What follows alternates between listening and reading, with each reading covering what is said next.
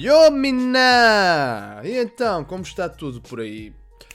Já queria pedir desculpa a este podcast que eu estou a gravar neste dia 28 de abril de 2019. Era para ser, na realidade, gravado na semana passada e hum, o meu problema é que eu tive uma pequena complicação de saúde que muito provavelmente todos vocês já passaram, não é? Que é o famoso dente do siso.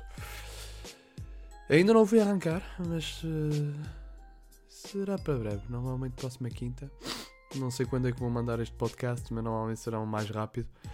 E uh, queria adiantar porque eu nem sequer fiz planos para o próximo podcast real que supostamente era para sair hoje domingo. E eu já estou a gravar este que já devia ter saído há uma semana atrás. Mas pronto. O podcast hoje vai ser um, um bocadinho mais breve. Breve vai ser um bocadinho mais breve. Estão a perceber assim a coisa? Mais breve. Não, vai ser um bocadinho mais breve porque. Mais breve. Breve. Pronto, assim está melhor.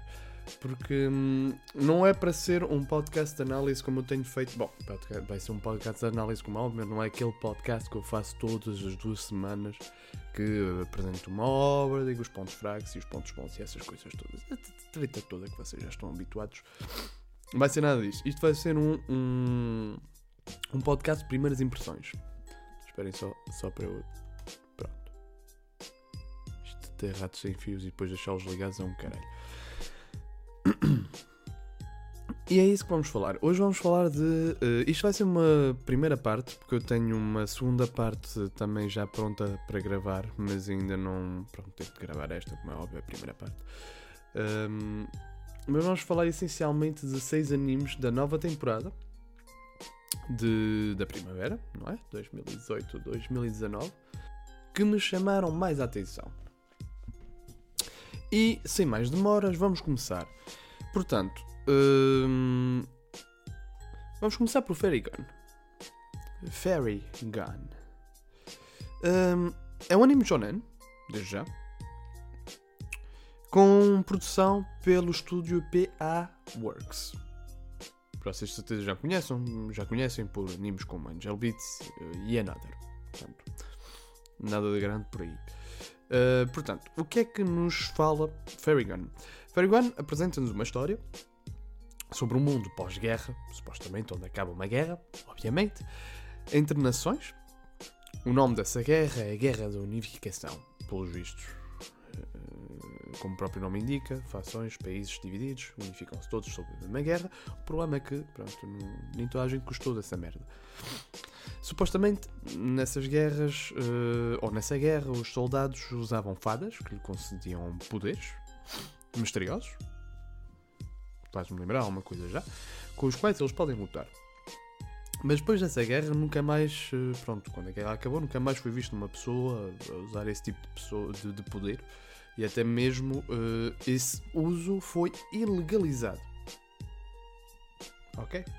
Pronto. O universo também apresenta, pronto, aquela parte uma sociedade com uma tensão política muito forte, não é? Porque haviam pessoas que não queriam unificar-se, outras que queriam, mas eh, depois, claro, os cachorros de guerra foram ilegalizados, digamos assim.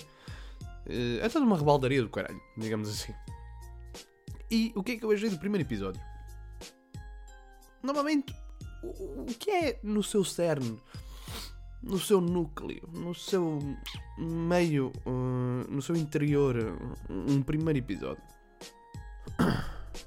Um primeiro episódio normalmente é um episódio que uh, temos a apresentação dos personagens, da trama principal e um bocadinho a apresentação do universo onde eles se inserem.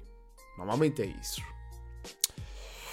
Mas eu não sei sinceramente se é a própria obra ou se é a PA Works que para o primeiro episódio fizeram uma valente merda nesse aspecto. Mas uma valente merda, eu juro, eu. Eu quando comecei o episódio, eu pensei. Isto é um flashback. Porque as cores estavam assim meio tremidas, meio. Hum, sabem? Se Não havia ali qualquer coisa que não batia a bota com a perdigota. E passado algum tempo, realmente era uh, um flashback. Portanto, para começar uma péssima escolha. Não, não digo começaram mal por fazer um flashback, eu digo é a maneira como eles apresentaram o flashback, porque até ali eu não tinha entendido que era um flashback. Não tinha. Mas pronto, o que é que eles apresentam nesse flashback? Apresentam a Maria e a Verónica a fugir de uma vila onde as pessoas estão a ser executadas. Uh, tipo, até aí tudo bem. Tem lá um homem que está a executá-las. E pelos vistos, elas chatearam-se com esse homem e resolveram fugir. Ok. Supostamente tem ali uma relação entre os dois. Ok, tudo bem. Passa daí e mostra-nos outro plano do Free, que chama-se assim, e do Wolf. Na hora em que, acaba, em que acaba a guerra, em que estão a dar -se o. o, um, o bater de retirada, digamos assim, ou cessar fogo. Pronto. Um, mas não sabemos as implicações entre os dois, nem porque são relevantes naquele momento da história. Um, faço a mínima ideia. Depois temos a. Isto é muito, muito sumarizado aquilo que acontece nos primeiros 5, 10 minutos. Isso passa-se. Ok. Tudo bem. Passado. Uh, quando isso se passa, mostram-nos basicamente a reunião das duas jovens, portanto, mais crescidas, que, pelos vistos, passaram nove anos separadas. Tipo, mais um ponto que eu não percebi, porque eu até aí eu tinha percebido foi aquilo que eu entendi era que as duas personagens. Eh, sim, as duas personagens, quando eram pequenas, tinham fugido daquele homem juntas e tinham ficado juntas. E sinceramente eu pensei, bom, aqui está a missão, elas fogem porque têm ódio por aquele homem, não é? E vão treinar ou vão fazer alguma coisa para depois se vingarem desse homem. Nada disso. Uh, uh, as duas fogem nesse primeiro flashback, mas depois, ainda mais à frente, há outro flashback que mostra que na realidade as duas separaram-se. Por que não mostrar isso logo de uma vez? E não deixar as pessoas confusas? Não percebi. Mais uma vez, não percebi. Portanto, conforme o episódio avança, a Maria, passados esses 9 anos, uh, aparece com o Free numa espécie de leilão de arte em que estão a licitar uma página de um livro importante, uh, supostamente sobre fadas. E nisto aparece a Verónica para exatamente roubar essa página. Vemos a Verónica, basicamente a lutar com o Free, e com isto temos o primeiro vislumbre do que é uma luta entre fadas. E foi até, nesse ponto, até foi bastante prazeroso ver esse pequeno trecho. Uh, durante a luta apresenta-nos também as fadas, como elas se conectam com os humanos, sendo a Maria a única não utilizadora que recebe o poder nesse momento. E mostram como é, como é feita a passagem. Achei engraçada essa parte. Um, e, claro, como é óbvio, também mostra depois a Maria a usar eh, esse poder. Um, e foi aí que eu me dei conta. Seu maroto seu maroto de autor, tu foste roubar esta ideia a Jojo Bizarra Aventure. Ou Adventure, como quiserem falar. Juro, eh, basicamente as fadas representam a persona, ou o ego, digamos assim, do personagem que está a utilizar e depois, claro, e, e, a parte mais engraçada que é mesmo um piscar de olhos da Jojo é, é que basicamente quando a, a, a, fada leva porrada, o portador também leva porrada. Yeah. É basicamente uma ideia reciclada, digamos assim. Muito, é muito isso. Só que uh, num contexto diferente, não é? Jojo passa-se num contexto em que uh, é passado de aventura de, de, geração em geração os poderes. Ou, uh, eu também sou sincero, não li muito bem Jojo, ou ainda não me debrucei nessa, nessa saga, mas já sei algumas coisas. Mas sei que Aquilo basicamente é passado de geração em geração, ou pelo menos a história de Dio e não sei o que é sempre passado de geração em geração. Ali não. Aqui temos um contexto de batalha pós-guerra, tipo, muito provavelmente a querem referenciar-se à Segunda Guerra Mundial ou uma coisa assim qualquer, não faço a mínima ideia. Mas uh, está nesses contextos. Pá, é porreiro. Só que, até aqui, perdi-me no objetivo. Não sei qual era o objetivo deste anime. Eu não faço a mínima ideia de do que é que eles querem fazer. Tipo, uh, até ali aquilo que se estava instalado afinal era outra coisa, e depois apresentam-nos outra trama que eu não sei para onde queria ir até ao final.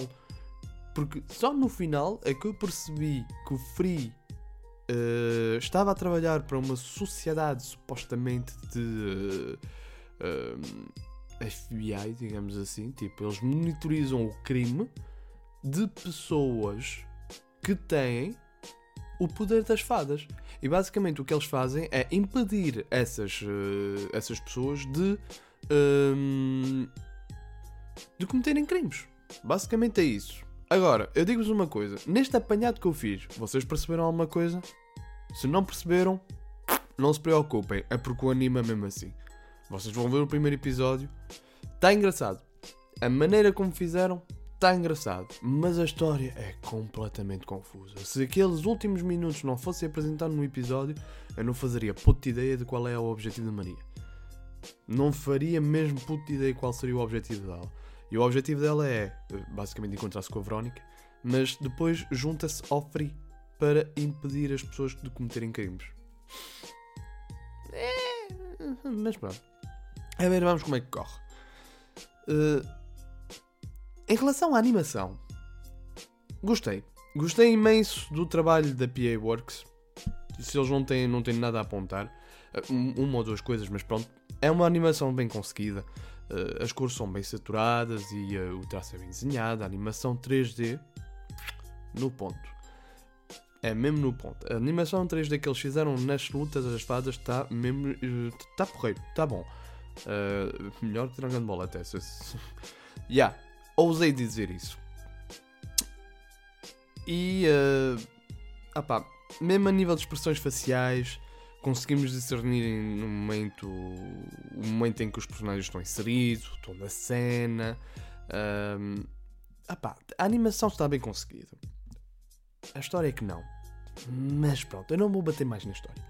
Uh, quanto à banda sonora, mesmo não sendo a mais adaptada ao estilo do anime, não é? Que é um, uma época. Bah, um, um, início de uma nova época, não é medieval, é mesmo naquela. Então, parece mesmo Segunda Guerra Mundial, pós-Segunda Guerra Mundial. E metem-te uma música rock, literalmente. Ah pá, não é mau, é estranho. Mas não é aquele estranho mau, sabem? É aquele estranho. Bom, se calhar a cena pediria outro tipo de banda sonora. Mas mesmo assim, e nisto eu estou a focar na cena da luta, porque é onde vocês vão ouvirem isso. Uh, o resto, a inserção da banda sonora está bem feita. Mas é isso, basicamente é isso. E, um... e a banda sonora até. Pronto. Para resumir e concluir, continuo em relação a este anime do primeiro episódio. Um foi como eu disse, a história é confusa, os personagens são medianos, tem uma boa animação e a banda sonora é, é, é fora de contexto, mas é boa. Eu aconselho a ver, mesmo porque tem um muito potencial. Eu ainda não vi o segundo nem o terceiro episódio, mas vou ver ainda hoje em princípio. Mas tem, hum, tem potencial. Tem potencial para fazer alguma coisa de bom e já tem meio caminho andado por causa da animação. Portanto, a partir daí é bom. Agora, uma pausa para Kit Kat. Vou só beber um bocadinho de água.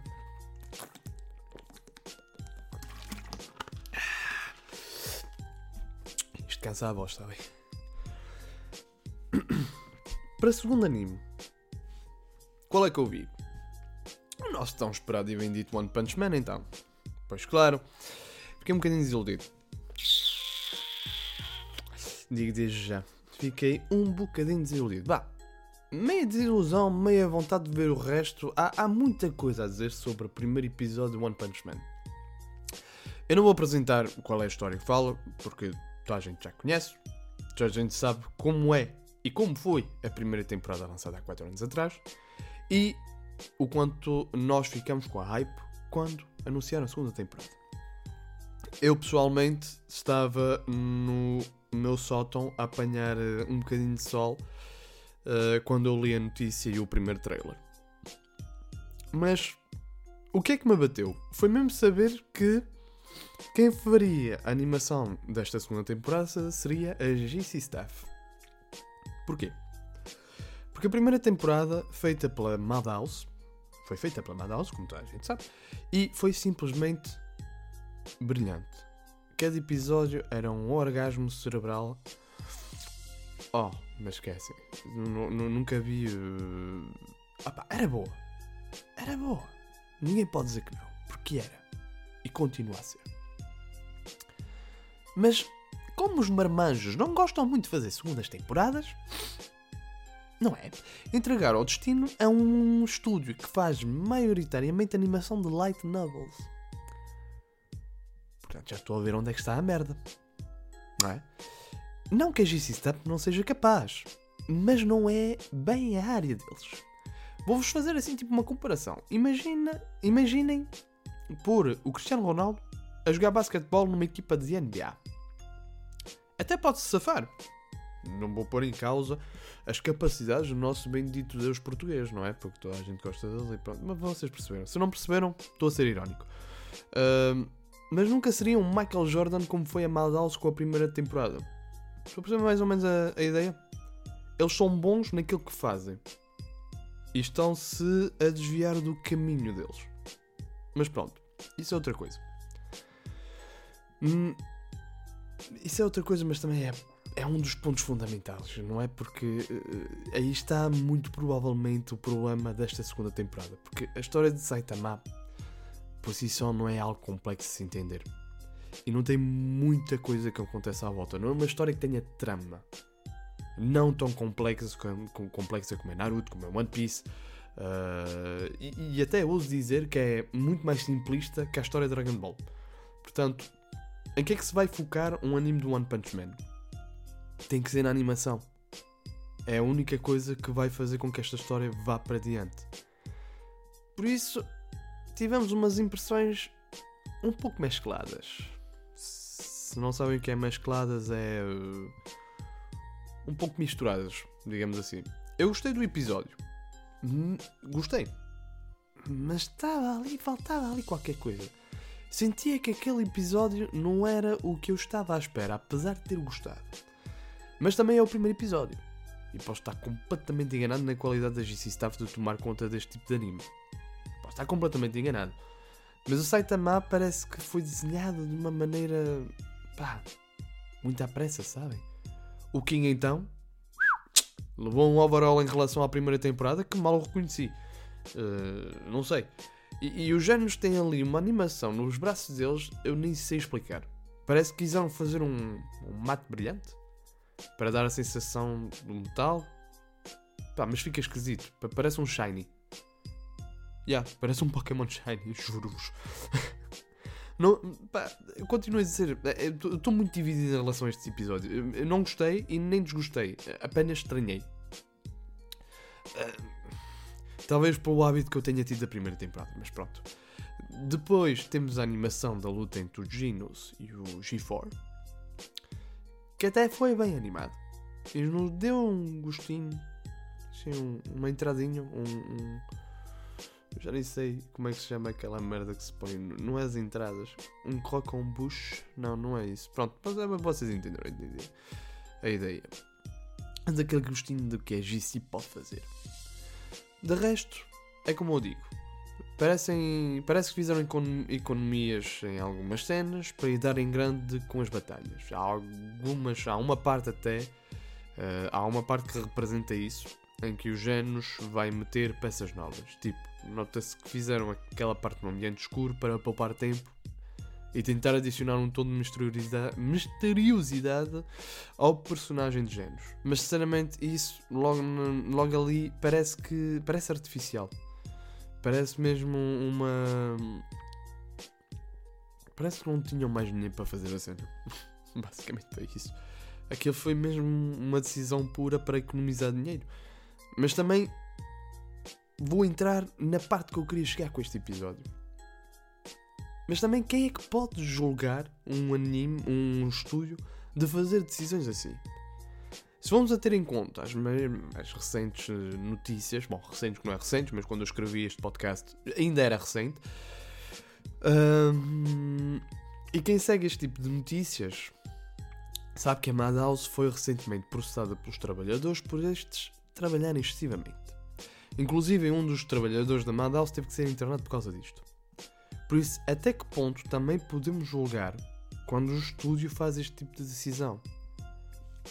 Esta temporada do One Punch Man representa mais que uma simples sequela. Representa também a diferença entre dois, dois estúdios de animação japonesa e o que um é capaz de fazer para entregar um excelente anime, mas com custos altos demais para os seus trabalhadores. Talvez.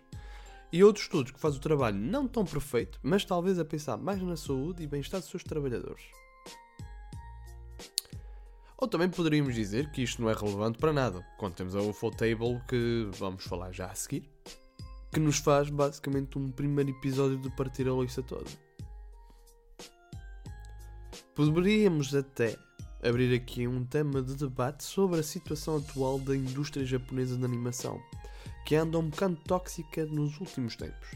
E tenho receio que, pelo estado em que os trabalhadores se encontram, como foi noticiado da Madhouse, tínhamos uma descida na qualidade que os animes tinham há uns anos atrás. Mas tipo, geral, não só pela Madhouse, porque de certeza que se a Madhouse faz, os outros também têm que fazer. Certeza absoluta. Por isso, até que ponto? Percebem? Até que ponto é que deixamos fazer uma review e passamos a cascar na situação que esses trabalhadores vivem? Porque é fodido, não é? Estás a trabalhar num estúdio de animação, tens de fazer horas extras. Por muito que tu gostes do trabalho, tu não queres trabalhar horas extras. Ou se queres, ou se quiseres, tem que se pagar. E nós temos muito esta mania, uh, nós temos muito esta, um, esta mentalidade do povo português que é: uh, opá, queres trabalhar? Trabalha, nem que seja horas extras para não te pagarem. Opá, não, esqueçam essa merda, por, por amor de Deus. Temos. Uh, temos situações uh, de. de um, eu nem vou entrar por aí, porque senão vamos nos perder. Completamente.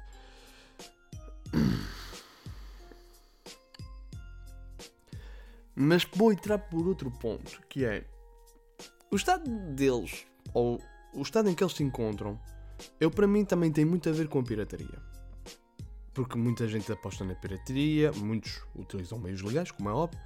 Uh, eu nem estou aqui para dar sermões sobre pirataria nos animes, nem tão pouco para vos dizer o que fazer ou não fazer, mas na minha opinião, hoje que sou um bocadinho mais velho do que quando eu tinha 15 anos, oh, já lá vão.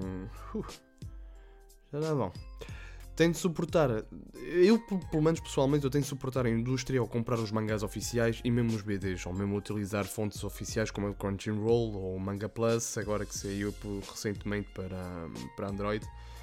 E uh, tenho de suportar a indústria com isso.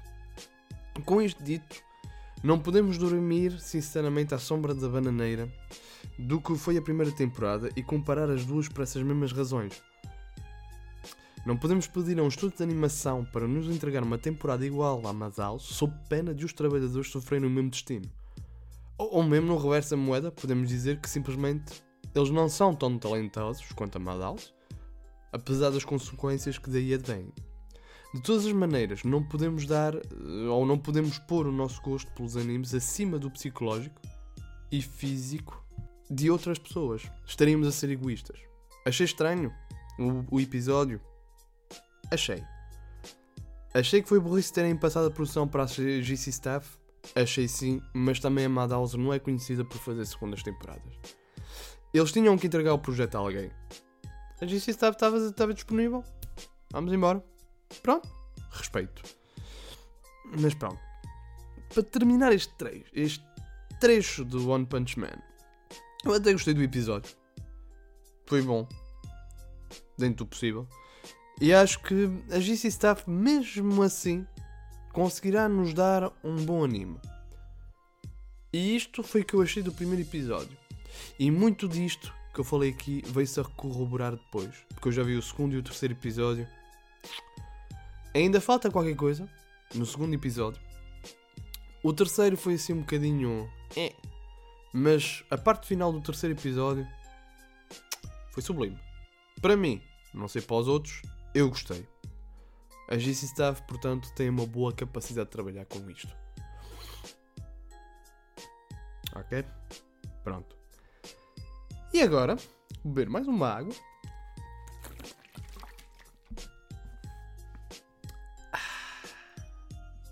Tomam. Bebam água. Sempre. Um litro e meio por dia. Faz bem à saúde. Agora, eu vou-vos fazer uma pergunta. Querem saber também porque podemos criticar até certo ponto um estudo de animação como a GC está a fazer um trabalho como este com, com One Punch Man. Eu vou-vos dizer porquê. Vamos falar, isto tem tudo a ver, vamos falar do anime que deu coça a One Punch Man no, próximo, no primeiro episódio. Está bem? Kimetsu no Yaiba. Com a animação feita pelo estúdio Ufotable conhecido pelos Fates e não sei das quantas que eu nunca vi, mas que gostei sempre da arte. Uh, todos os screenshots que eu vi deste estúdio da Fate ou da Fate Series uh, opá, eram carregados de detalhes e eram muito bem feitos. Eu até gostava, mas nunca me puxou para ver. Portanto, Kimetsu no Yaiba apresenta-nos a história de Tanjiro, um rapaz que vive a sua vidinha de, da venda de carvão na cidade vizinha. É um rapaz que só tem a mãe e mais os cinco irmãos, de quem cuida, também sendo ele o mais velho. Uh, Tanjiro tem também a capacidade de sentir odores ao longe e de os distinguir uns dos outros. Ou seja, tem um super nariz. Basicamente é isso. Numa noite, depois de, da volta da sua viagem para a cidade. De, depois de voltar da cidade, basicamente onde foi vender o tal carvão.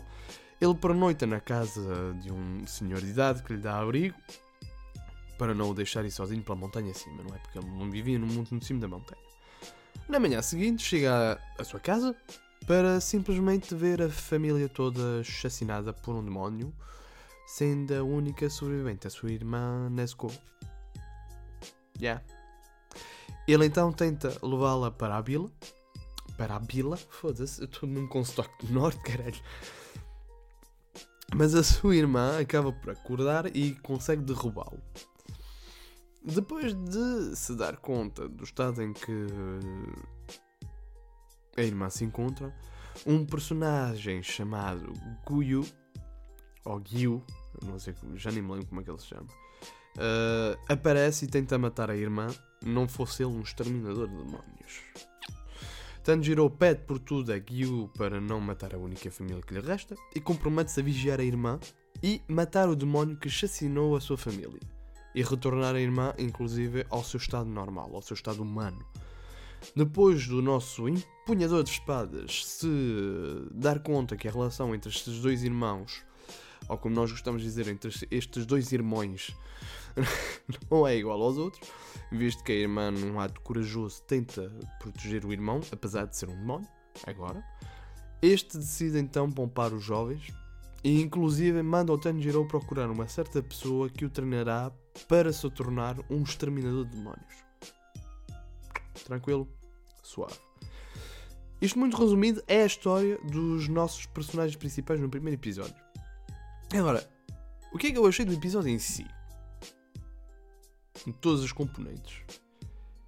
Isto que a Ufotable fez com o primeiro episódio foi um trabalho digno de um orgasmo ocular aterrador. E não estou a exagerar. Vocês têm que ver este anime. Vocês têm que ver este episódio. Se querem uma animação bem feita, têm que ver isto. Mas, caralho, eu, eu, eu, eu, eu arrisco-me a dizer que está melhor. Está melhor que One Punch Man muito melhor. E em que pontos é que está melhor? A animação 3D não posso deixar de dizer que se. que. Sim! Sim! É isto! É assim que se utiliza o 3D em cenas não principais. Ou como forma principal de demonstrar o anime, mas sim como recurso para facilitar as cenas. O 3D é, é, utilizado unicamente em cenas em que o nosso Tanjiro se move e muitas das vezes feitos de câmara longe, para não se sentir que o 3D está lá. E isto é muito mais agradável do que me facilitarem em cenas principais e utilizarem 3D em cenas principais. No mesmo episódio, a luta entre o, entre o Gyu e o Tanjiro nem sequer leva 3D em nenhuma parte. E é isto que se quer. É isto que tem que se fazer para usar bem o 3D. Mesmo o traço, a definição, é, um festim para os olhos. Não posso me queixar da animação pelo simples facto de que temos um anime que excede as expectativas. É lindo de ver a animação da entrada do, do Gyu, o efeito sonoro da espada cai bem ali. Mesmo, e, e, e a banda sonora simplesmente também cai que nem uma luva.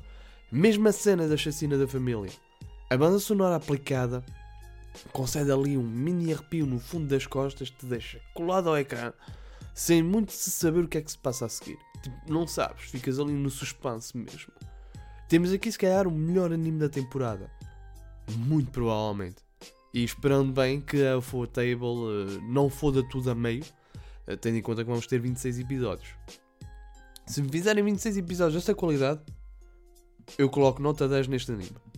Porque está simplesmente Ah, sabem? Apenas vejam. Juro-vos que não se vão arrepender se procuram um bom shonen. Juro-vos, não se vão mesmo arrepender. É isto, meu povo. Falamos dos três animes principais da temporada. Shonens, digamos assim.